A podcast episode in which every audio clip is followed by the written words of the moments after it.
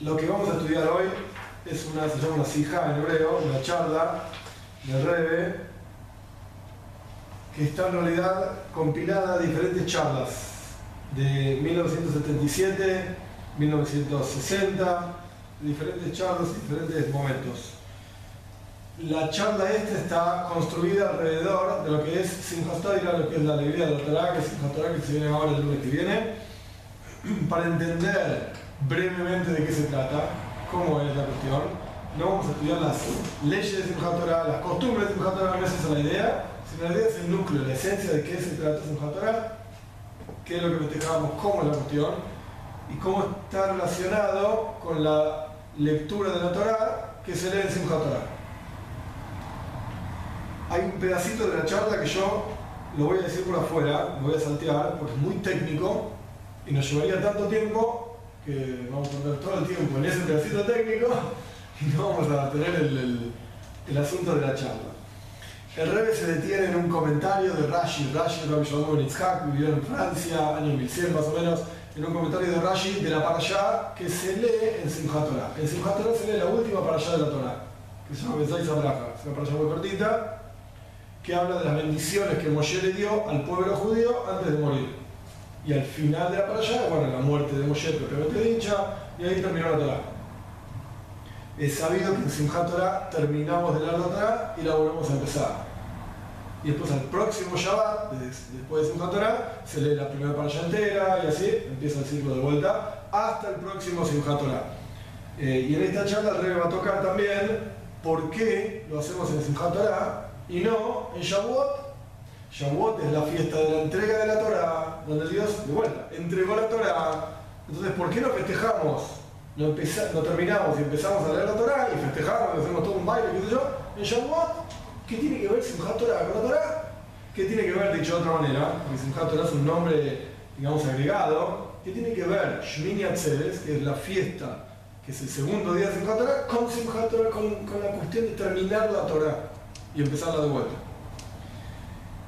¿En qué se detiene el Rebe? De vuelta, es demasiado técnico, así que yo lo voy a saltear. Pero el punto clave es que el Rebe tiene una novedad sobre un comentario de Rashi.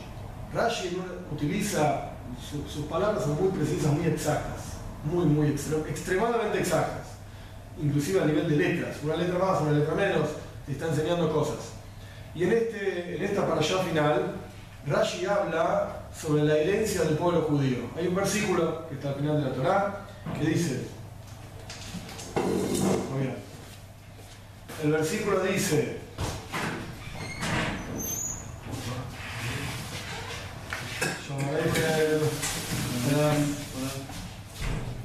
sentate, sentate.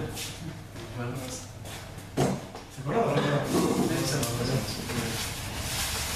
El versículo hacia el final de la Torah dice, en hebreo, la Torah que nos mandó Moshe es la herencia de la congregación de Jacob. Esto es lo que dice el versículo. Y Rashi tiene toda una explicación que de vuelta es demasiado técnica. El Rebbe se detiene en un Rashi. Rashi dice, vamos a, traducido por todos los comentaristas, excepto el Rebbe, todos los comentaristas dicen, vamos a agarrar, a José agarrar, lejos, Vamos a agarrar la Torah y no la vamos a dejar. Esta es la Torah que nos mandó Moshe, la vamos a agarrar y la vamos a dejar. El Rebe, después de idas y vueltas técnicas, dice que en realidad acá estamos hablando de otra cosa. Ajasnúa, pero no viene de la palabra lejos, agarrar, sino de ajuzá. Ajuzá, hay una ley en la Torah, que ahora no importan los detalles, de un campo de la familia.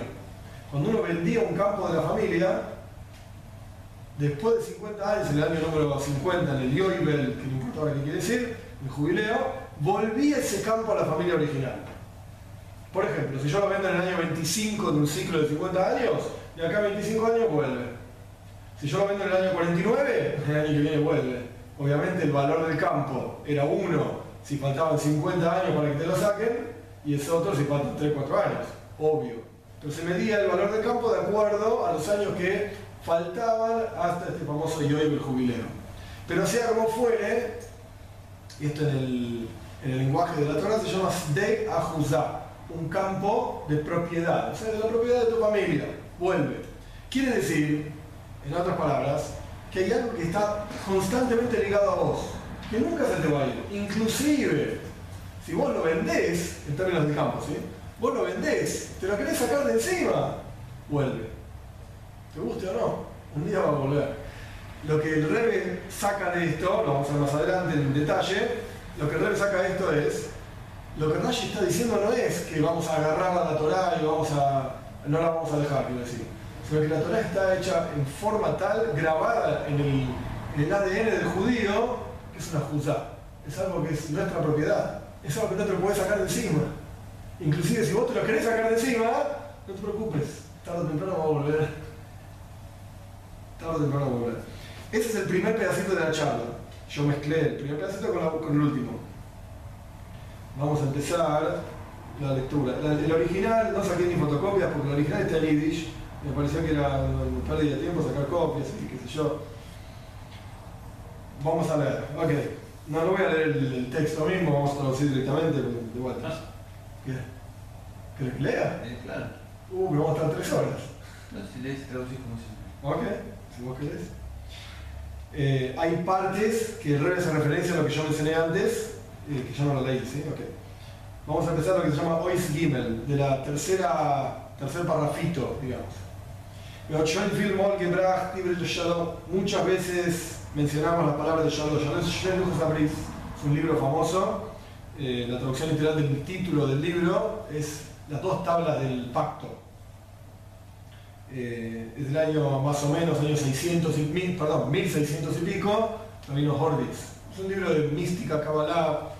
El Shalom dice, a y Rashi, a la Toira, que en el comentario de Rashi sobre la Torah, existen asuntos maravillosos cosas increíbles dentro de la explicación de Rashi.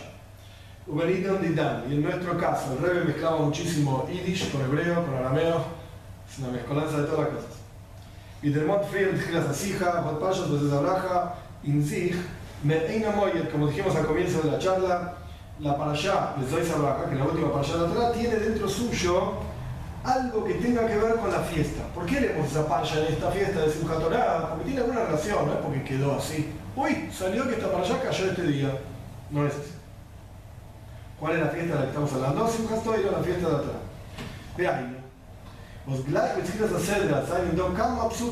la Torah. Vean. Justo en el comienzo de la parashá hay varios versículos que tienen que ver con el asunto de la Torah. Y ahora voy a traer un par de ejemplos. Ayer mi Sinai va, Dios vino de Sinai, son versículos de la parasha. Amén, Dios eh, adora y aprecia al pueblo judío, Dios nos entregó una Torah a través de Moshe, etc. Enseguida aparece la relación entre Torah y la parasha de la semana, porque la parasha empieza hablando de eso. Buenísimo, podrías decir que esa es la relación. Pero aparentemente estos versículos tienen una relación, no con la fiesta de Simchat Torah, que cuando terminamos la Torah, Zman Matan Torah Sina, se lo metió una relación con Shavuot, que cuando se entregó la Torah. La Torah que, Dios, que Moshe nos entregó a través, que Dios nos entregó a través de Moshe, etc. Leer el Shavuot, ¿por qué la lees ahora? A ver, de Rashi es Matish, pero de acuerdo a lo que Rashi enfatiza,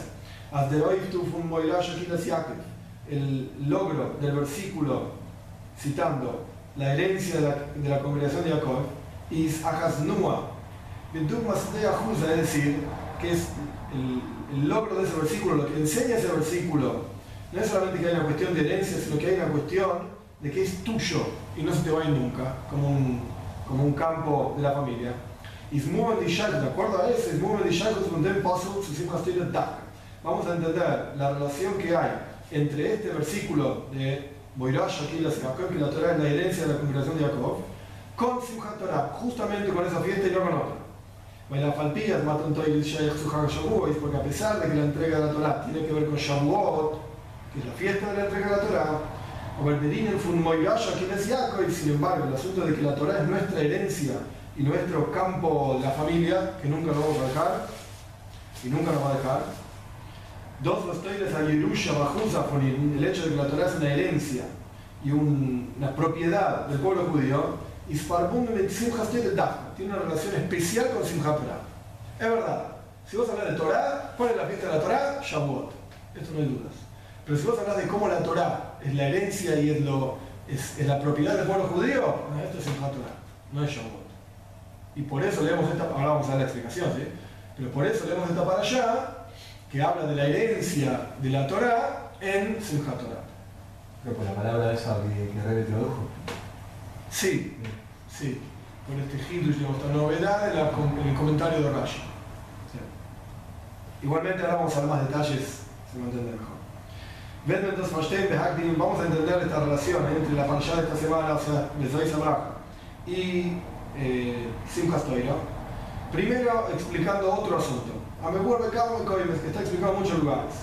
אז דלתם was mejor koidea que ven simchas toira y im hak shmini atzeres, unit be hak shavuos, el, el zman matot de la señor. ¿Por qué la fiesta de simchas toira, o sea, el final de la Torah y el comienzo de la Torah, eh, de nuevo, es en Shmini Atzeres, en el final de la fiesta de Sukkot, y no en Shavuot, debería haber sido Shavuot, Porque.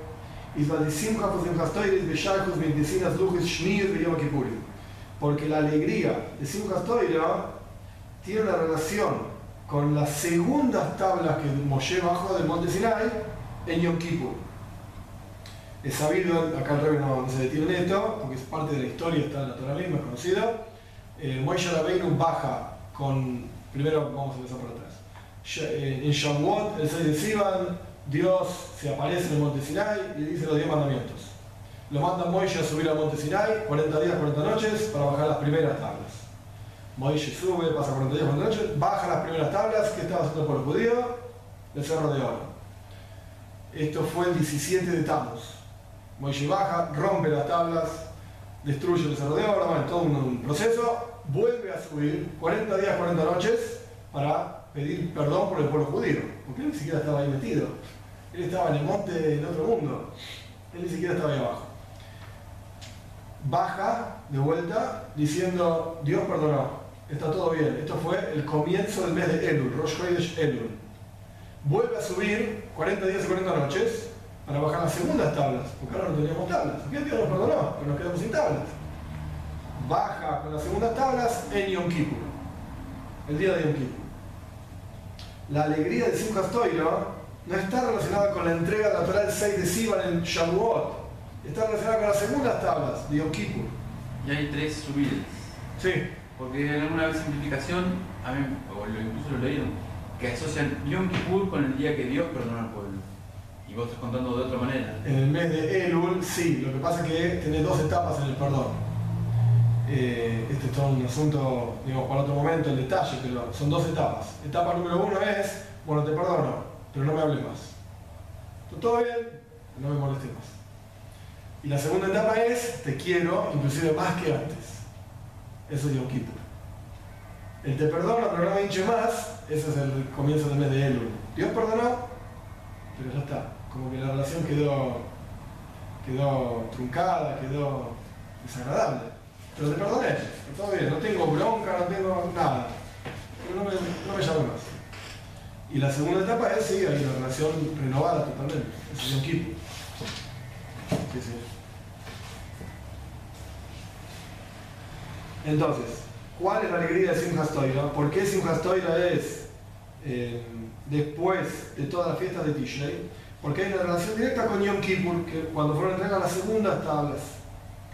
Y el rey pone entre paréntesis, Shmini Atzeres cumpleaños de Yom Kippur. Porque Shmini Atzeres es la fiesta que viene después, digamos, de Yom Kippur. Porque en el medio tenés Sukkot, que estás ocupado con otras cosas, con la Sukkah, con los mínimo. Entonces la fiesta, digamos, entre comillas, libre, Atzeres. Entonces ahí pusimos, ahí pusieron nuestros sabios, Simchas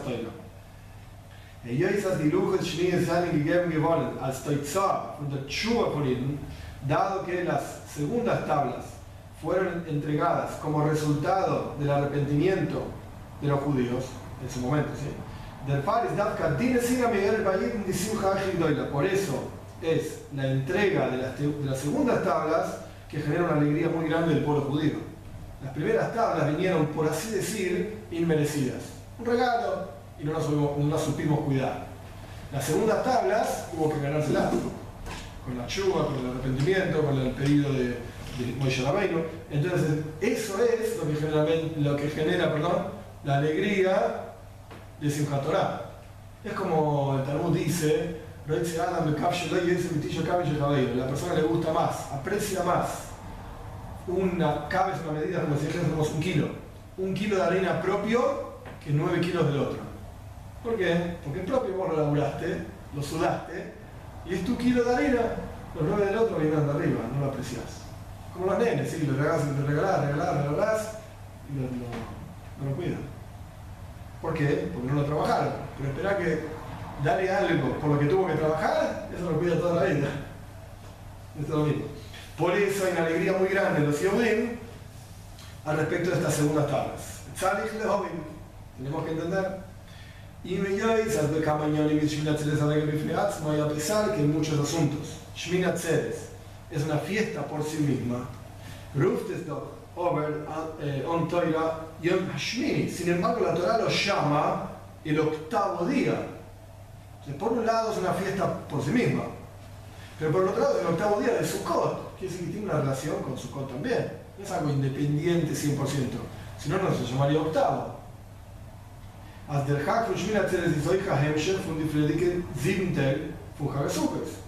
El día de Shmina Tzeres, el octavo día, digamos, eh, que es esta fiesta, es una continuación de los días anteriores de Sukkot. No es algo por sí mismo, 100%. Mise, de aquí surge.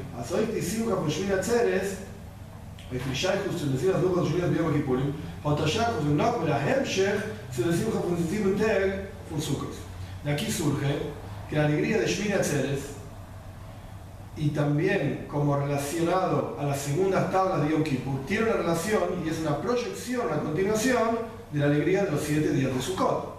Entonces, ¿cómo viene el orden? Rosh Hashanah, Yom Kippur, y después viene como proyección de eso, Sukkot, y proyección de Sukkot, siete días, el octavo día, Atzeres.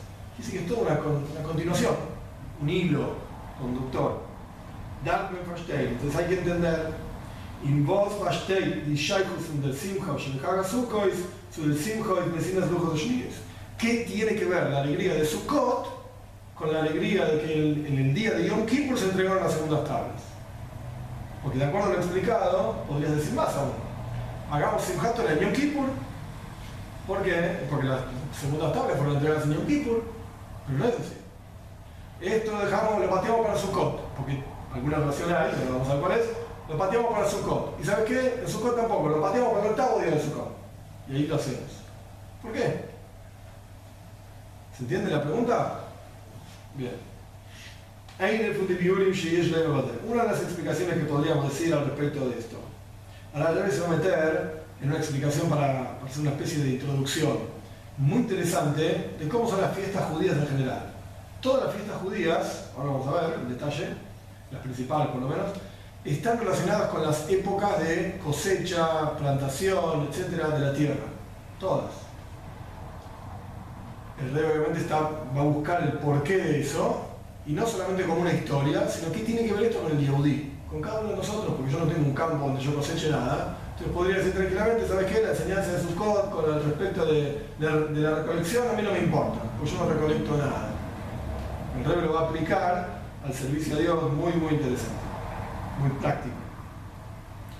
Menagé Adem vos disimcha shel Chag, azúcares, y belleza ser de simcha fundial de regalim, al respecto del hecho de que la alegría de Sukkot es mucho más poderosa, mucho más fuerte que la alegría de las otras fiestas, llámese Pesach y Shavuot, son los regalim, las tres fiestas de peregrinación que la gente iba a Yerushalayim. ¿Por qué Sukkot es más alegre? Pues lo que no se casa eh, con Shavuot, Blaise einmal, está una vez, bei Pesach, wird den ganzen Niedermonte in der Simcha, que ni siquiera está mencionada Simcha al respecto de Pesach. Y seine Chazal de Bar, nuestros sabios explican, as dos es verbunden mit die Chilukim sheben regalim in el Matzah von Tuas Esto está relacionado, la alegría de Sukkot, Shavuot y Pesach, que de vuelta, en Pesach ni siquiera está mencionado. En Shavuot dice una vez, en Sukkot tres veces. ¿Por qué? Esto está directamente relacionado con la situación del producto del campo, en el caso de la tierra de Israel, ¿sí? Del producto del campo, vamos a ver. Pesach, uno de los nombres de la fiesta de Pesach, Y sin de Shoavit, es el, día en el mes de la primavera, la fiesta de la primavera. Noch cuando el producto del campo no está 100% listo, no está 100% maduro, no está preparado. Para comer, me refiero. Fall, por lo tanto, dann nicht in Simcha, no hay ninguna alegría. Todo lo contrario, vos ves el campo y decís, uh, ¿me va a venir una, una plaga de, langostas o no? No lo sé. Puede ser que no, que a ser rico, puede ser que sí, es un desastre. Para que nicht wissen, sicher, no podés saber con seguridad si die Trúa pensáis que le voy, si el producto va a salir bien o no. Está creciendo todavía. Esto es Pesach en primavera. Shavuot, que es 49 días, 50 días después de Pesach, y der Hag Katzir, es la fiesta de la cosecha, donde ya el producto está listo y lo, lo, lo cortás.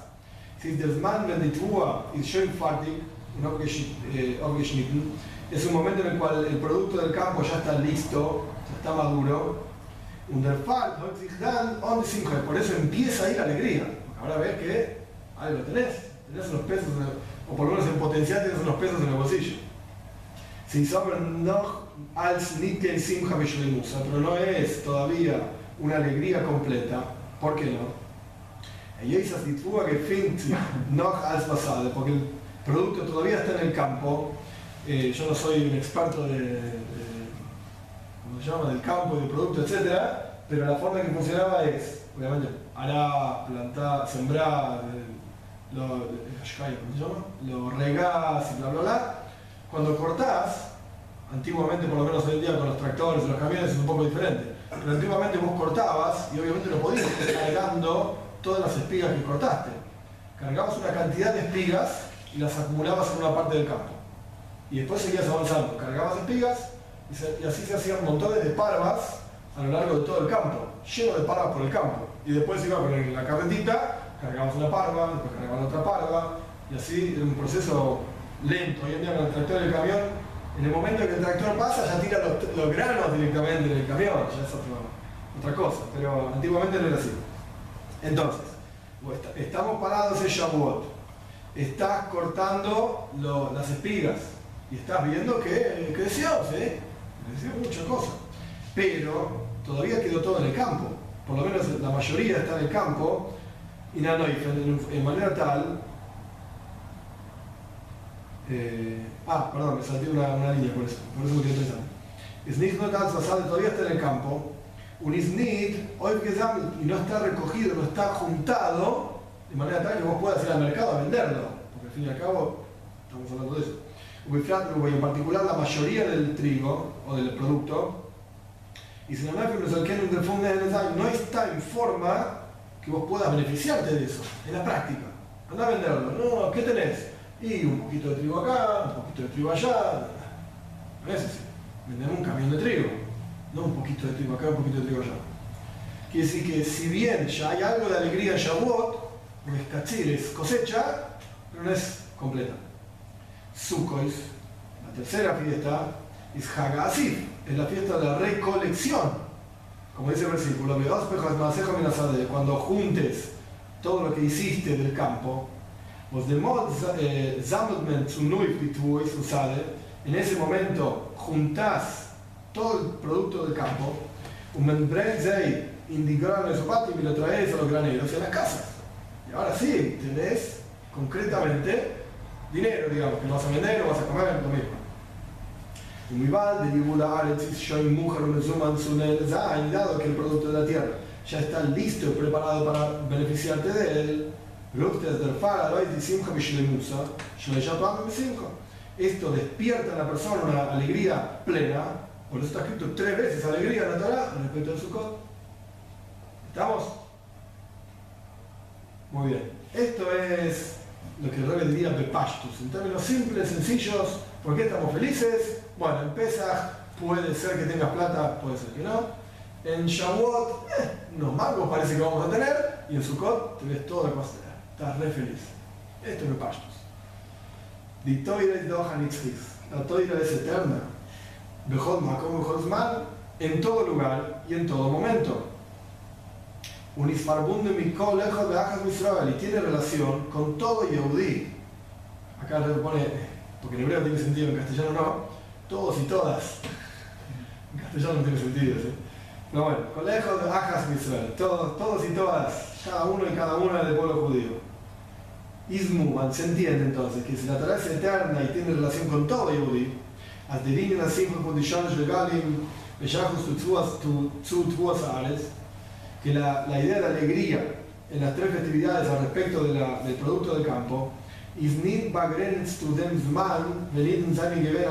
no está limitada al momento en el que el pueblo judío estaba en la tierra de Israel,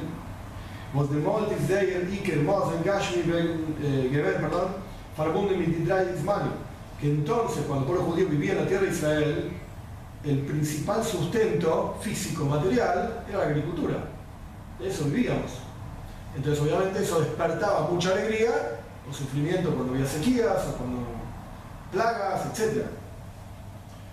de alguna manera tenemos que aplicar esta, esta misma explicación que dio Rebe de la alegría, de la cosecha, etc., al día a día. Y para cualquiera, inclusive aquel que no tiene un campo, no tiene nada que ver con el campo. Muchos tenemos que decir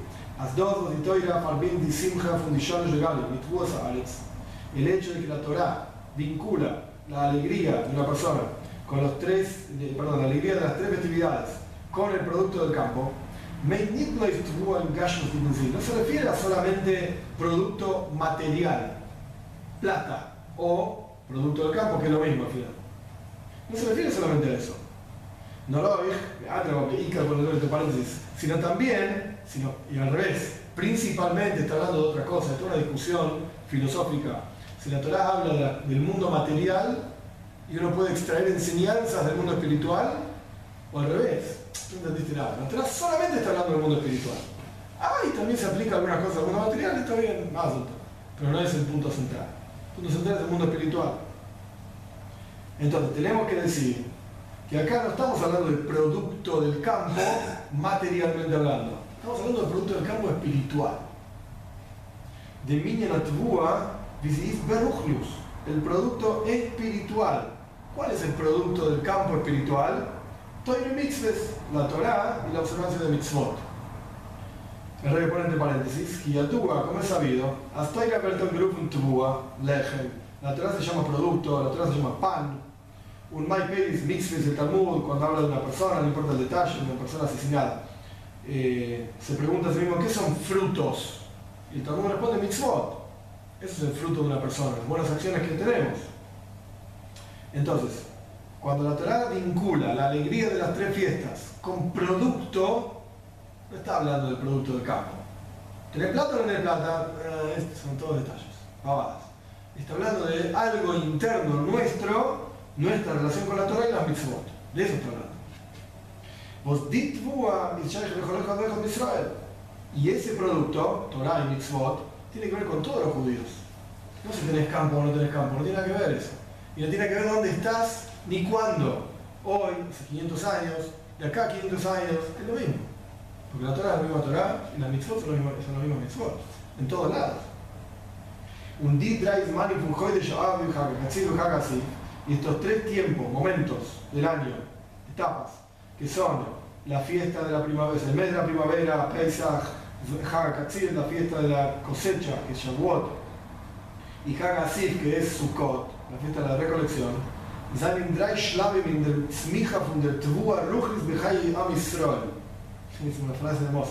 Son tres etapas el crecimiento de este producto, entre comillas, espiritual en la vida del pueblo judío. Hay tres momentos en la vida de todo judío, vamos a ver más adelante.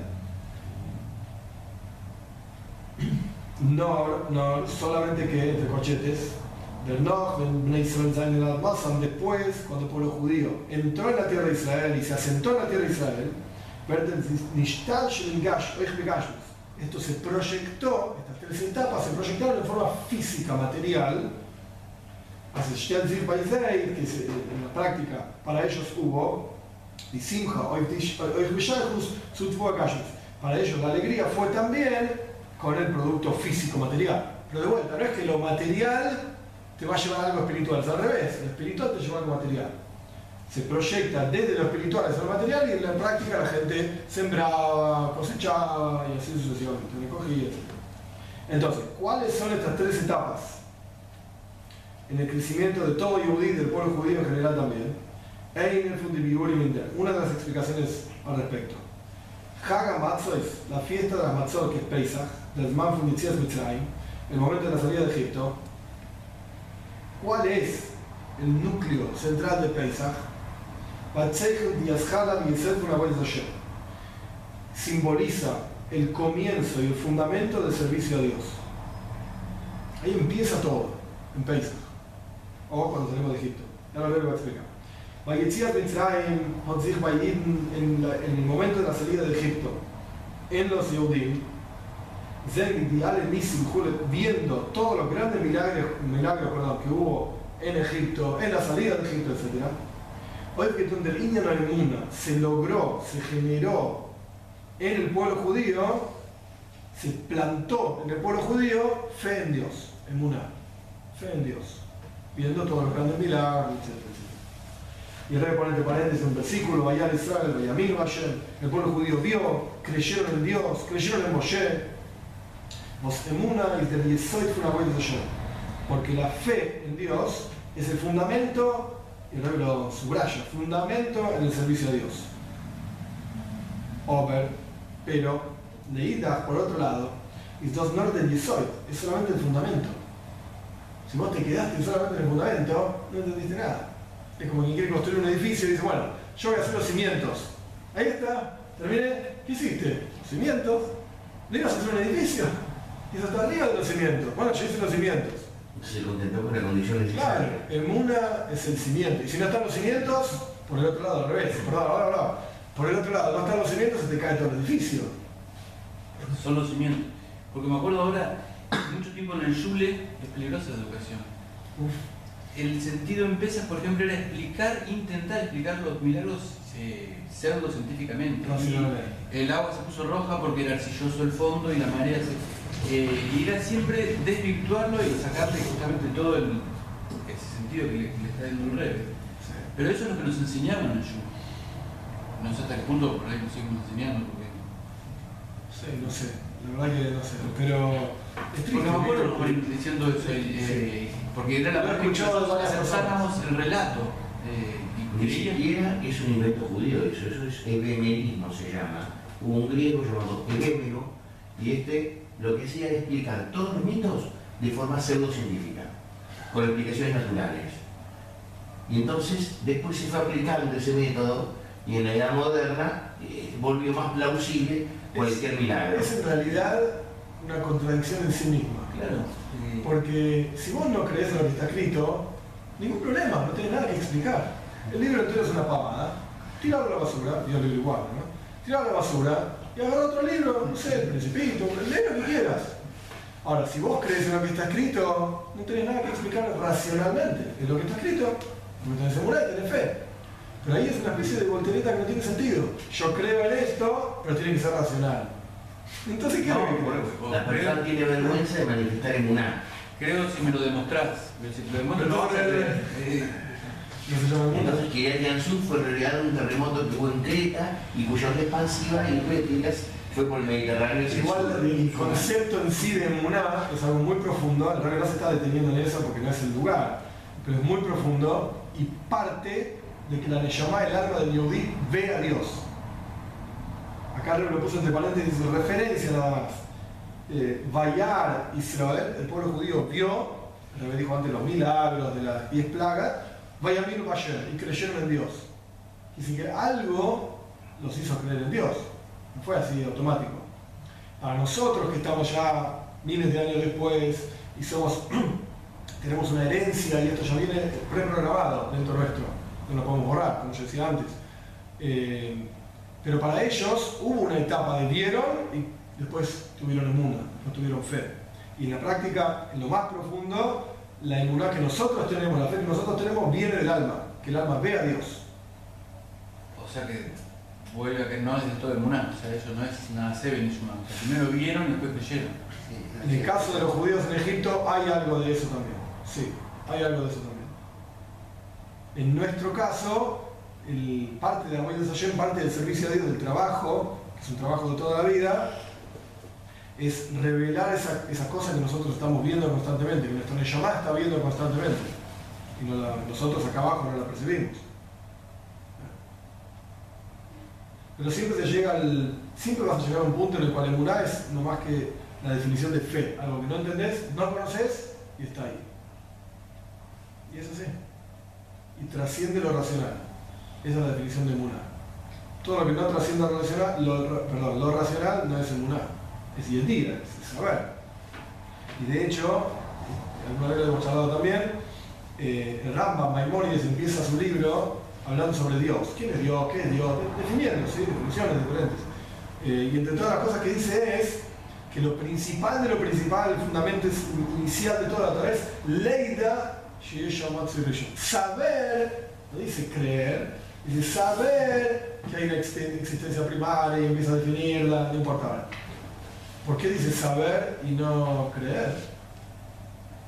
Porque yo no te puedo obligar a creer algo. No tiene sentido, es una, una de las ideas. No te puedo obligar a creer algo, así como tampoco te puedo obligar a quererme a mí, a quererlo a Dios. Entonces, Shema cuando dice, me aptas, yo no le queja, amarás a Dios tu Señor, ¿cómo Dios te puede ordenar a, amarlo? ¿Cómo Dios te puede ordenar a creer en Él? ¿Qué clase de...? Aparte, un segundo, en el momento que Dios te ordena algo, es una mitzvah, por así decir. Es una mitzvah creer en Dios. Ah, qué lindo. ¿Cuál es la mitzvah? ¿Qué es una mitzvah? Una mitzvah es un mandato de Dios. Entonces, si vos tenés un mandato de Dios, quiere decir que ya aceptaste que Dios está ahí. Porque te está mandando a hacer algo. Si no, ¿qué aceptás? Entonces, si te está mandando a hacer algo, perdón, si Él está ahí porque te mandó a hacer algo, Él te dice, cree en mí. ¿Cómo crees en mí? Dice, ya, no estás ahí. Por eso escucho lo que me decís. ¿Qué quieres que haga? ¿Que me feeling? ¿Que pongo feeling? ¿Que como matzah en Pesach? Como matzah en Pesach. Ya, ya asumí que estás ahí. Ahora, no me vengas a decir, cree en mí. No necesito creer en vos. Ya sé que estás ahí. Por eso Ramos dice, leida. Tienes que saber. ¿Qué significa saber? Bueno, rompete el coco, estudiar, profundizar, un paso más, otro paso más, un asunto, otro asunto, un libro, otro libro, hasta que el cerebro físico entienda que Dios está ahí. Obviamente va a haber cosas que nunca vamos a entender. Ahí se aplica Emuna, ahí se aplica la fe. Pero hasta donde puedas forzar eh, tu, intelecto, estás obligado a forzarlo. De eso se trata la mitzvah. Leida, tenés que saber que ahí está Dios. ¿No quería decir algo? No, sí que es el nivel de aceptación que tiene cada uno, digamos. ¿Sí? Como que todos lo saben, pero es en el que vos aceptás y reconoces que. ¿Cómo se revela eso? ¿Cómo se expresa esa aceptación? Correcto. ¿Sí? Volviendo al texto, Pesach, el núcleo de Pesach es el Muná, es fe, que es el fundamento del servicio a Dios. Eh, over the pero por el otro lado, es dos de 10 es solamente el fundamento. Ahorita voy a Hashem, pero no es un trabajo hacia Dios, no es algo que vos haces, te esforzás, es solamente el fundamento. Abodat Hashem, el trabajo de Hashem, Avoidas Hashem, es algo que uno hace, un trabajo, genera un esfuerzo. Eh, requiere un esfuerzo. La emuná no requiere ningún esfuerzo. Bueno, creo en Dios, no. ¿Qué esfuerzo hay? Mitzvah se puede, no estás haciendo algo en la práctica, no hay un, mandato concreto como estás cumpliendo de Dios. No, no ni que falta que tú es como, en el ejemplo, no tenés el producto del campo listo. No está nada, hay nada listo. Hay nada listo. Y tercera, como es el orden de las cosas en el tiempo, en la práctica, así es. Primero vino la salida de Egipto, Eider Toiro Mitzvah, antes de que Dios entregue la Torah Mitzvot, antes de que Dios entregue al pueblo judío la Torah Mitzvot. Primero vino la salida de Egipto, quiere decir que no había nada listo, no había nada que hacer. Había que seguir caminando, ¿no? Caminamos para afuera. no es que había algo concreto. En una ley, si vos me decís que vos tenés solamente fe, yo tengo fe, como muchos que dicen, yo soy judío acá. No me vengas con mitzvot, ¿eh? yo soy judío acá. Ok, vos tenés esto, ¿Quién sabe que María duda puede ser como dice Talmud, Gamba Machtarta Karia. El ladrón, antes de robar, le pide ayuda a Dios. Es una imagen, eh, si quieres llamarlo filosófica, no importa el nombre exacto. El, ladrón antes de robar Masteres literalmente significa el agujero. Antiguamente era un agujero, un pozo, hoy en día también para salir de la cárcel. Entraban en la casa del otro y robaban y se metían por el agujero y salían. El ladrón antes de entrar en, el agujero dice, Dios, ayúdame. Y sin prestar atención al hecho de que el ladrón cree con fe completa, plena, en la existencia de Dios. Un Beis as hoy die Atzlacha seine sabe que su éxito en el robo, o sea, en el, en el asunto que va a hacer ahora, y dem Oibeshus will, depende de la voluntad de Dios. Por eso le pide ayuda. Yo reconozco a Dios acá que manda su voz. Ayúdame en esto que voy a hacer ahora. Underfall y Sapum más tanto como la Por eso, antes de entrar a robar, pide ayuda a Dios. Dos, sin embargo, ¿tiene, ¿tiene una o no? ¿Sí? Una fe completa, plena en Dios. Poet die Emuna y fin, su folgen de galen. La emuná esta que tiene, y la fe que tiene, no afecta a la persona para que siga las órdenes de Dios y no robe, porque si no se puede robar. ¿Por qué? ¿Cómo puede ser? El tipo este tiene fe y sin embargo roba. Bailemuna is labdavka, así hote penimis dige, mamalish dige, virkum ovadam. Porque la emuná sola no necesariamente tiene un efecto profundo en la persona. No. Es algo que en Hasid no lo menciona acá, pero es, es, de lo que está hablando, es makif. Makif es algo que te trasciende. Está ahí volando por algún lado. Si le vas a preguntar al tipo si cree en Dios o no, te va a decir que sí. Te pones feeling, no tengo tiempo. Puede estar charlando como media hora, pero para el feeling no tiene tiempo. Y hay montones de esos acá, no crean que es una cosa rara. Montones. Entonces, ¿tiene una o no? Sí, tiene fe, claro que sí. Pero no afecta a la persona para que actúe en base a esta fe que tiene. Esto es Pesach. Haga, Shavuot, por otro lado Shavuot. Zman Matan Teresem, ese momento la entrega la Torah. Y se enteró el cuando Dios le entregó al pueblo judío la Torah y la Mitzvot. Was die Iden haben euch auf sich mit Kabel gewinnt, bei mir das Beäufen que el pueblo judío aceptó de manera tal de decir, vamos a hacer y vamos a escuchar, de hacer en Ishma, similar en el ejemplo de la, del producto de la tierra a la cosecha del producto. Pues Was die Tfuah ist schön fertig, el, el, producto ya está listo, buen nixon la idea Adam y es cosechado por la persona. Ya está ahí, es concreto. ¿Tenías mitzvot para hacer o no? Sí, concreto, 613 mitzvot, entregadas en la Torah. Over, sin embargo, Apapikel, sin embargo, es una aceptación en pensamiento y en palabra. El pueblo judío en la práctica dijo, nace Benishma, vamos a hacer y vamos a escuchar. Lo dijeron.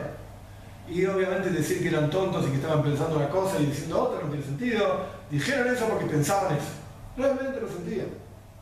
Por eso no, no del más, lo único que falta es la acción. Que en el ejemplo este decimos la de los Adam, es juntar los frutos al granero, al dominio de la persona para que los pueda vender. Falta esa parte nomás, la acción. Sorob Trogon dos de pollo de es decir, llevar la Torah todos los días, en la práctica, en términos más sencillos. ¿Qué pasa en Shavuot? Dios entregó la Torah. Muchachos, acá tienen la lista de 613 cosas para hacer. En la práctica, ¿en ese momento hicieron algo? No. Acepto, ¿sí? como dice, juro que lo voy a hacer. Listo, en la práctica el pueblo judío juró un montón de juramentos. Juro que lo voy a hacer. Pero no hicieron nada es como el producto que está listo, lo cosechaste, viste que parece que vamos a tener mucha plata este año, pero en la práctica tenés algo. No, un montón de palmas dando vueltas por el campo, no tengo nada en la mano todavía. Un dosis de Roif Y este es el logro de Sukkot. Ya es un día cuando pasa el tiempo, transcurre el tiempo, y el servicio a Dios del hombre.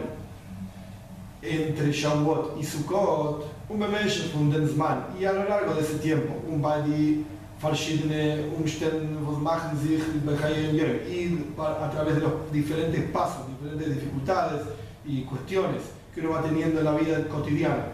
Fühlen sich in el Yehudi se comporta de acuerdo a la Torah mitzvot, O sea, de vuelta, el Shavuot estaba todo en potencial. Dios, ¿te entregó la Torah? ¿Hiciste algo o no? No. Bueno, espera, empezaron a pasar los días, un día, dos días. Y en la práctica la gente hace las mitzvot, estudia la Torah y hace Maaseja Minasade. Ahí se logra el tercer asunto de Sukkot, que es la acción, como dice el versículo, que vas a juntar, vas a recolectar tus acciones del campo, o sea, el producto del campo, en la práctica vas a juntar parva por parva, lo vas a llevar al granero y ahí vas a tener el producto.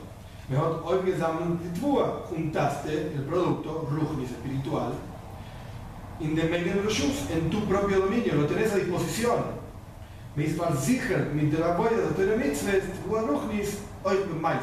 Uno se asegura el producto del campo, producto espiritual, en la acción, que esto es la mitzvot.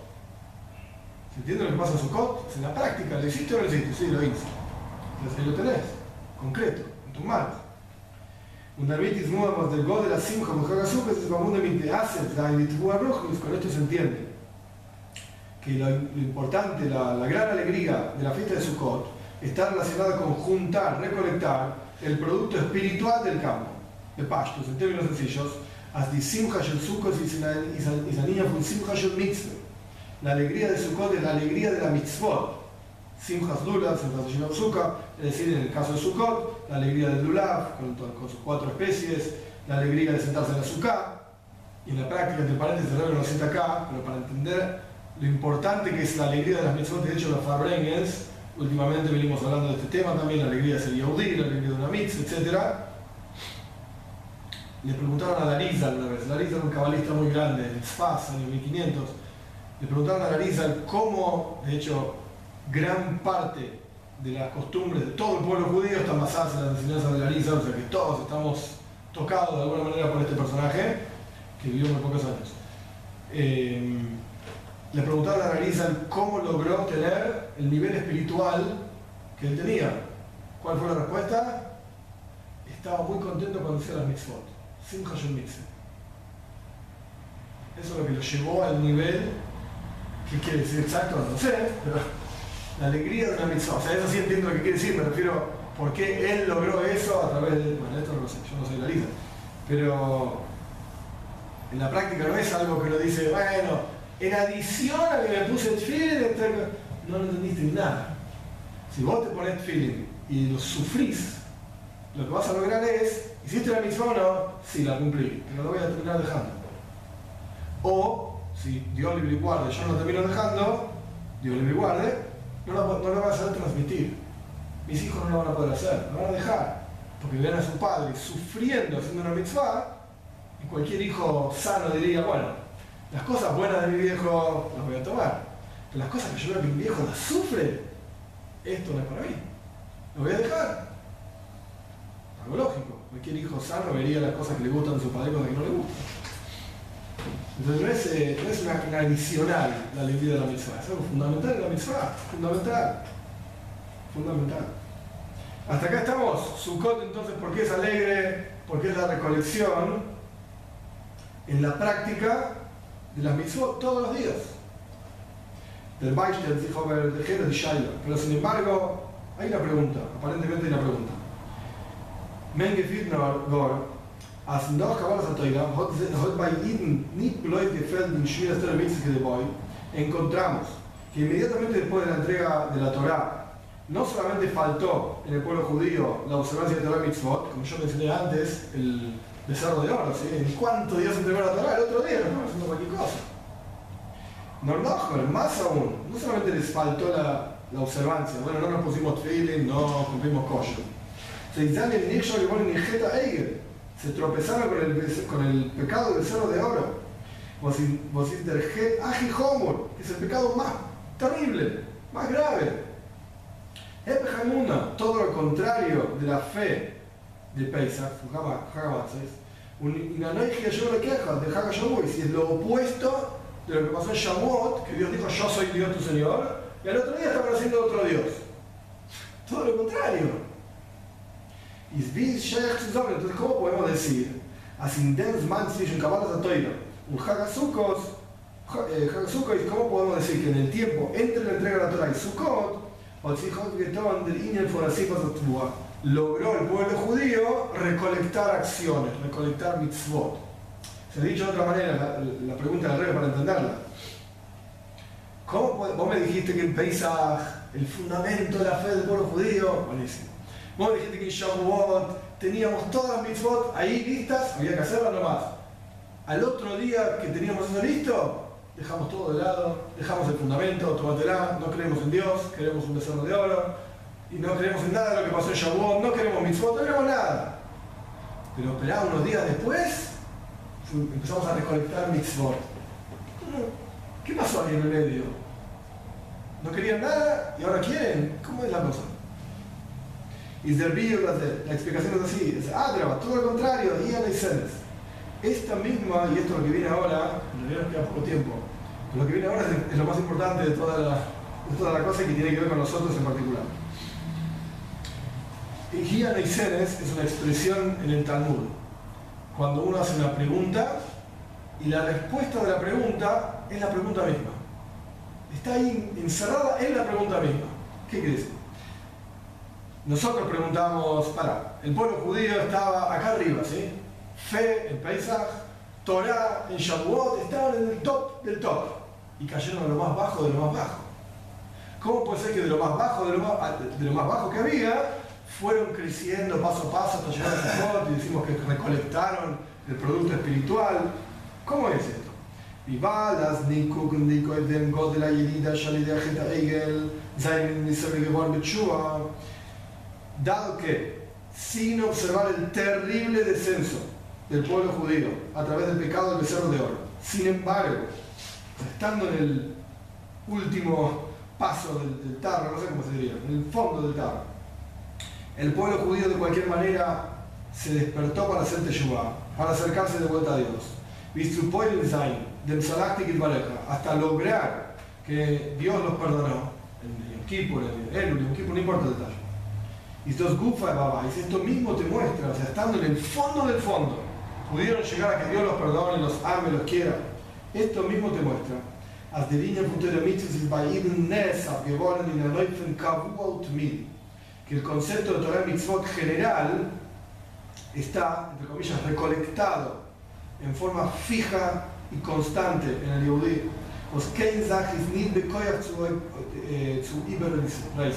Que ninguna cosa tiene la fuerza para cortar esto del pueblo judío. Ahora lo voy a explicar en detalle, pero a lo que se refiere es lo que empezamos con Ajusa, con los campos que eran propiedad de la persona y que la Torah es propiedad nuestra Está volviendo a ese concepto, en donde vos podés bajar hasta lo peor de lo peor, pero eso no quiere decir que tu vínculo con Dios se cortó, eso no quiere decir que tu vínculo con la Torah se cortó, de ninguna manera. Eso está ahí. Y a partir de ahí, vos puedes estar en el fondo del tacho, a partir de ahí puedes empezar a crecer. Y es para La lógica detrás de esto es la siguiente, la explicación. Wegen der Maila, was ist in Balchuba. Le Maila von al respecto de la virtud que hay en un Baal La traducción de Baal es literalmente maestro de la Teshuvah. Pero se refiere a una persona que se salió del camino de la y después volvió. Esta persona es superior todavía a un tzadik. Un tzadik es un justo que estuvo siempre en el camino de la Torah Mitzvot. Al respecto de la virtud que tiene un Balchuba por ser un tzadik, Shak Rambam, Rambam me escribe así. Está salteando una parte, bueno, no solamente, no, no salteo yo, el rebe lo cita todo, no solamente el Balchuba es amado, Abuf y querido frente a Dios, que ir lo también, como si nunca hubiese pecado, Shemta, Shehu, Sheharei, Toam, Tamjet, Upirash Mimeno, Kavashitzre, su recompensa muy grande, el rey va a explicar esta cuestión de la recompensa, muy, muy importante. ¿Por qué? Porque probó el pecado y sin embargo se separó, lo dejó. Y se conquistó a sí mismo para no seguir con eso. El tzadik nunca probó un pecado. Entonces, vamos a ver el más adelante, puede ser que el tzadik en ciertas situaciones caiga y sucumba, ¿cómo se dice? Sucumba a sus tentaciones. No sabemos. Puede ser que sí, puede ser que no. El Balchuba ya pasó por eso y lo superó. El tzadik El nunca pasó. de Yuba tiene estrategias para evitarlo. Correcto, correcto. Yo conté ya al Maize que le preguntaron al Rebe, Bekitsur muy muy rápido, un tipo pasaba frente al Rebe en el dólares eh, y era el segundo, sí, el tipo le dijo Rebe, Rebe me voy a casar con una mujer no judía. ¿Qué decís? Y el Rebe le contestó, te envidio. ¿Qué quiere decir te envidio? Porque es un desafío que a mí nunca se me presentó, dijo Rebe, y eso quiere decir que vos tenés una fuerza superior a la mía. Porque a mí nunca se me presentó ese desafío. Vos sí. Y vos lo puedes superar. No, no te cases. Esto es lo que está diciendo Rebe acá. Hay una virtud en el Bachuba, en la persona que retorna eh, por sobre el tzadik.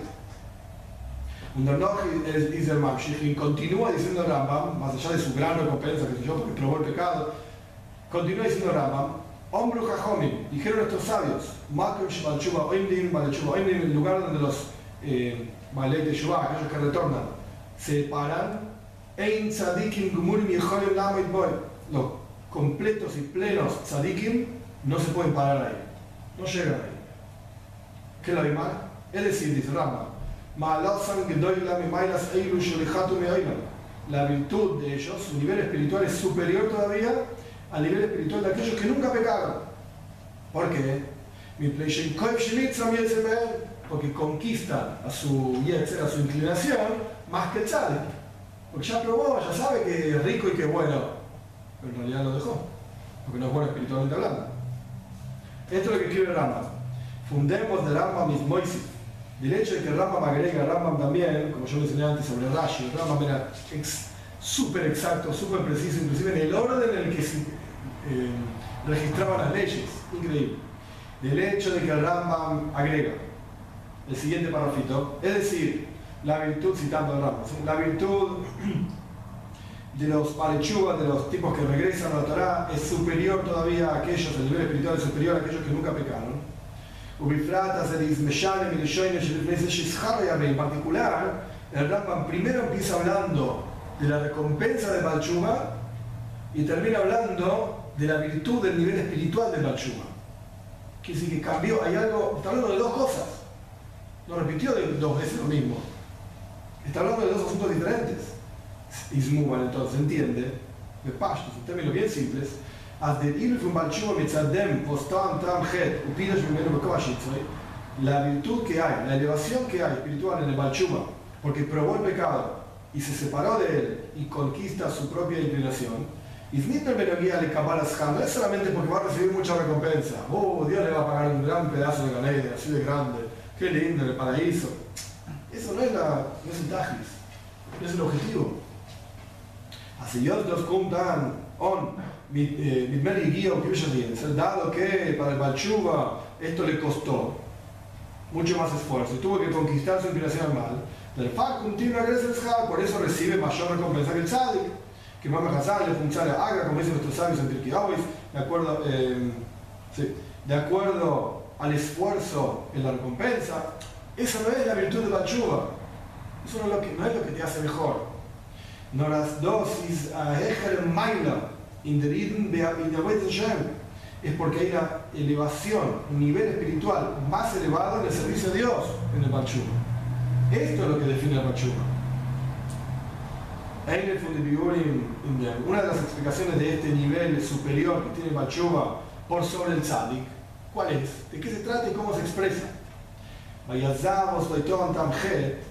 una persona, o en, en el caso de una persona que nunca probó el pecado, eh, antes de seguir adelante, paréntesis, nunca confundan, entonces voy a ir a pecar y después me voy a dejar de hacer y entonces voy a hacer...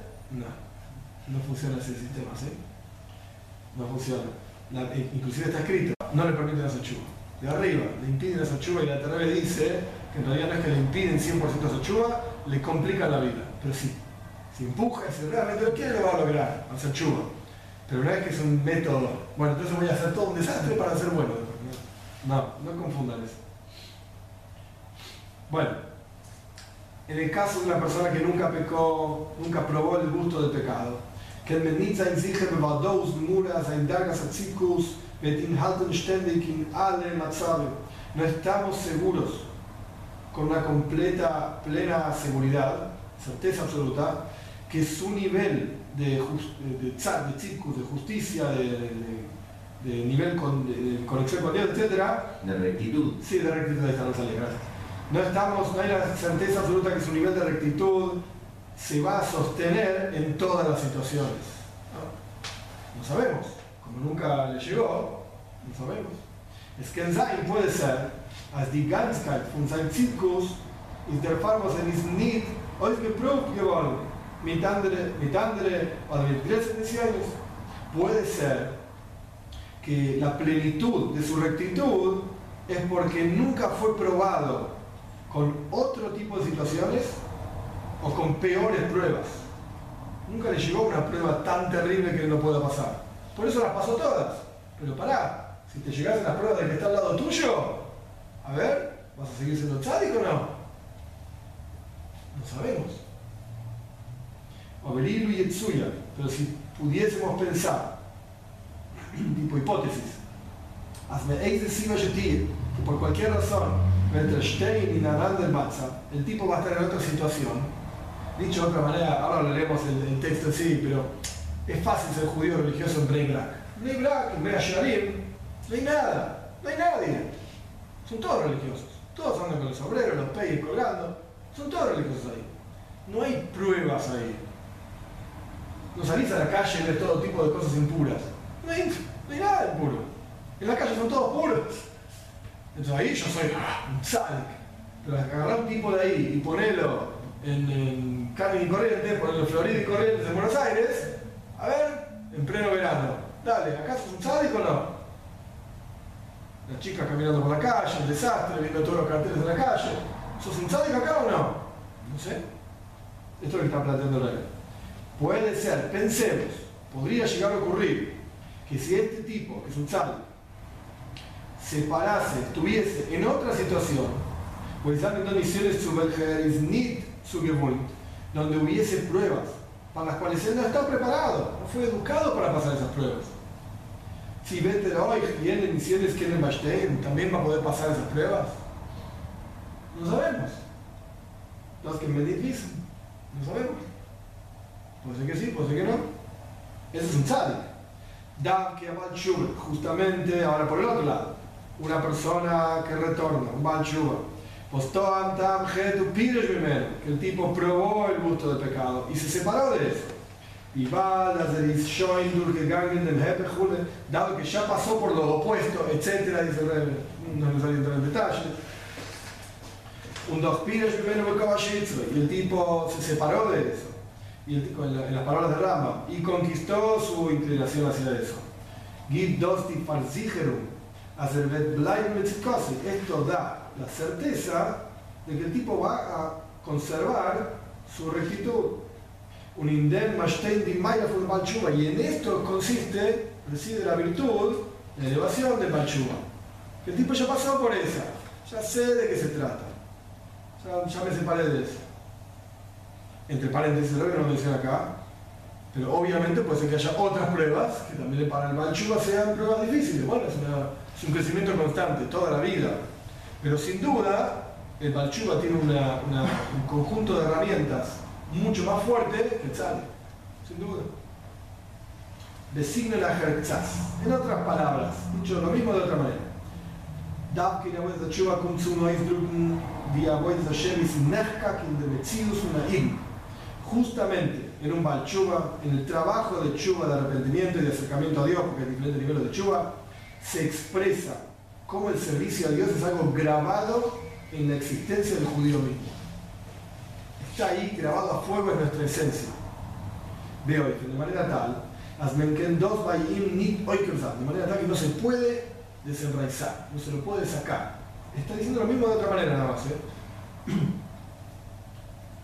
Cuando uno hace una mitzvah, cualquiera, feeling, te pones feeling, ahí no se expresa que los feelings están grabados a fuego en tu, en tu vida. No, hiciste una mitzvah, puede que la hagas. Dios me recuerda, puede que mañana no la hagas. Pero en el momento en que la persona no hizo lo que, lo que tenía que hacer, o hizo algo que no tenía que hacer, y lo deja de lado, ahí se expresa cómo eso está grabado en la persona. Noch dem, vieris bagangen Por eso, inclusive después que el tipo pecó, rachman y esto lo separa de Dios. El tipo no tiene descanso.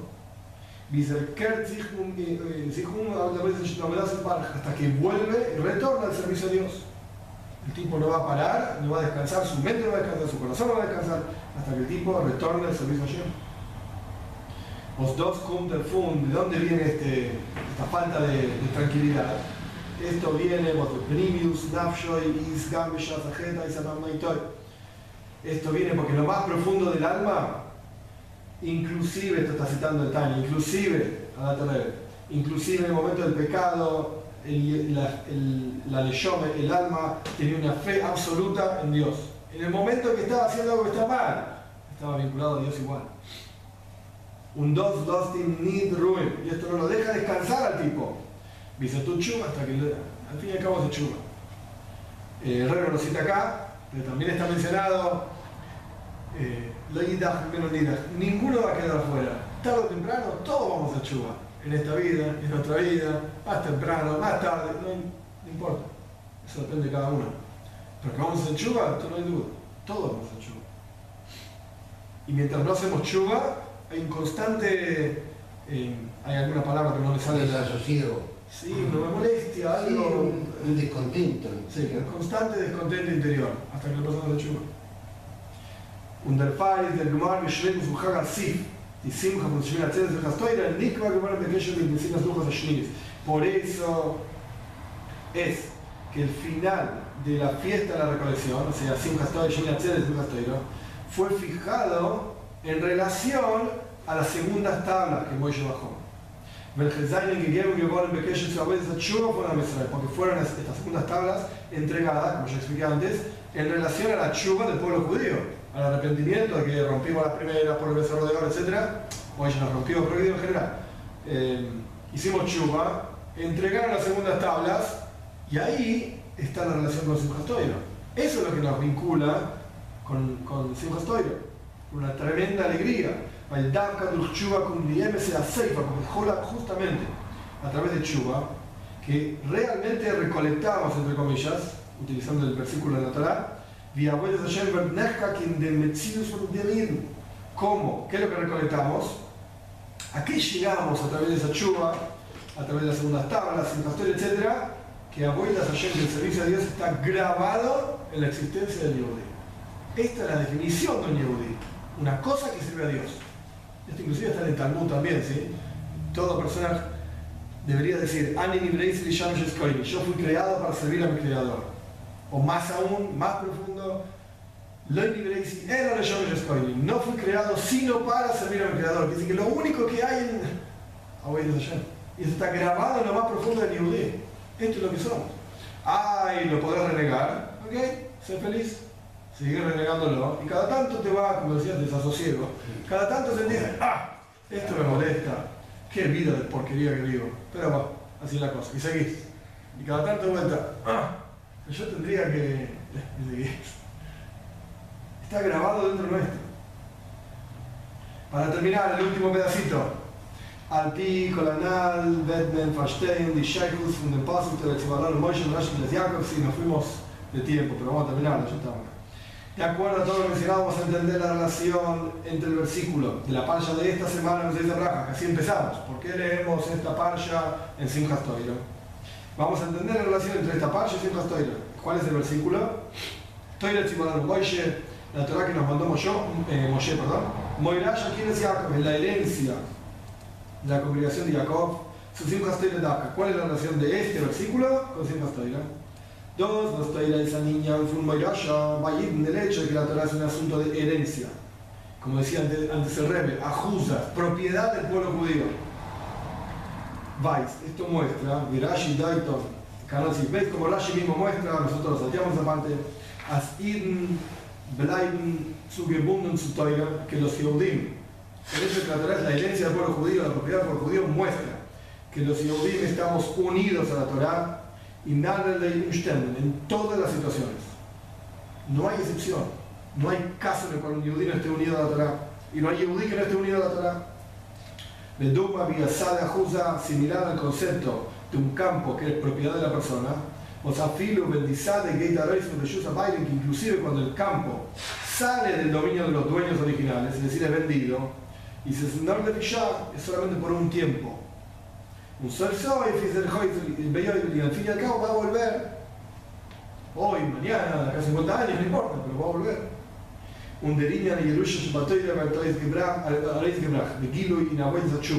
Y este asunto, en la Torah, que es la herencia del pueblo judío, que es nuestra propiedad, etc., esto se muestra, se expresa en forma clara en el concepto de Chuba, en el trabajo del arrepentimiento y acercamiento a Shem.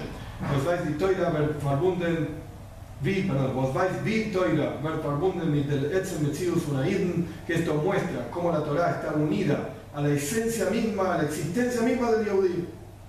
El punto tal que no se puede separar de la Torah. Una filo, wenn wir heute doch abgelesen haben, Rahman el e inclusive cuando uno se separó de Dios, porque no cumplió mitzvahs, porque cumplió cosas, porque hizo cosas que no tenía que hacer, etc. Se sentó de Fisha, es solamente por un momento. Soy soy, y ser Zicher Heuser, sus ailemes el Metzidos, a veces al fin y al cabo, tarde o temprano, va a volver a su esencia, que es el servicio a Dios. Und der Paris der Linien Morash y verbunden mit por eso este versículo que expresa que la Torah es la herencia del pueblo judío, la propiedad del pueblo judío, no tiene relación directa con Shavuot, que es el momento de la entrega de la Torah, que era la pregunta que habíamos hecho. ¿Por qué no leemos esto en la entrega de la Torah? Sino Dafka. Tiene que ver con el final de Sukkot, Simchat Torah. Nikva que ponen las que fue fijada eh, por la, el, el, recuerdo, no sé cómo se diría exacto, por las segundas tablas de la ley, Vergesain, el pacto, memoria, sí que fueron entregadas a través del arrepentimiento del pueblo judío. Y esto tiene relación también con el final de la Torah, con terminar la Torah, que esto es, en términos sencillos, la alegría de la Torah, de Simcha quiero decir, que terminamos la Torah y la volvemos a empezar. ¿Cuál es la relación entonces con esta idea de terminar la Torah? Porque el final, el Shleimus, la Torah y la plenitud del estudio de Torah, ¿de qué se trata en sí el estudio de Torah? ¿Para qué estudiamos Torah? Está relacionado con que la Torah es una cosa con el pueblo judío. Por eso la estudiamos. Porque a través de estudiar Torah, estudiamos nuestra propia esencia. Porque realmente somos en lo más profundo de nuestras vidas. Los dos el último párrafo. Los dos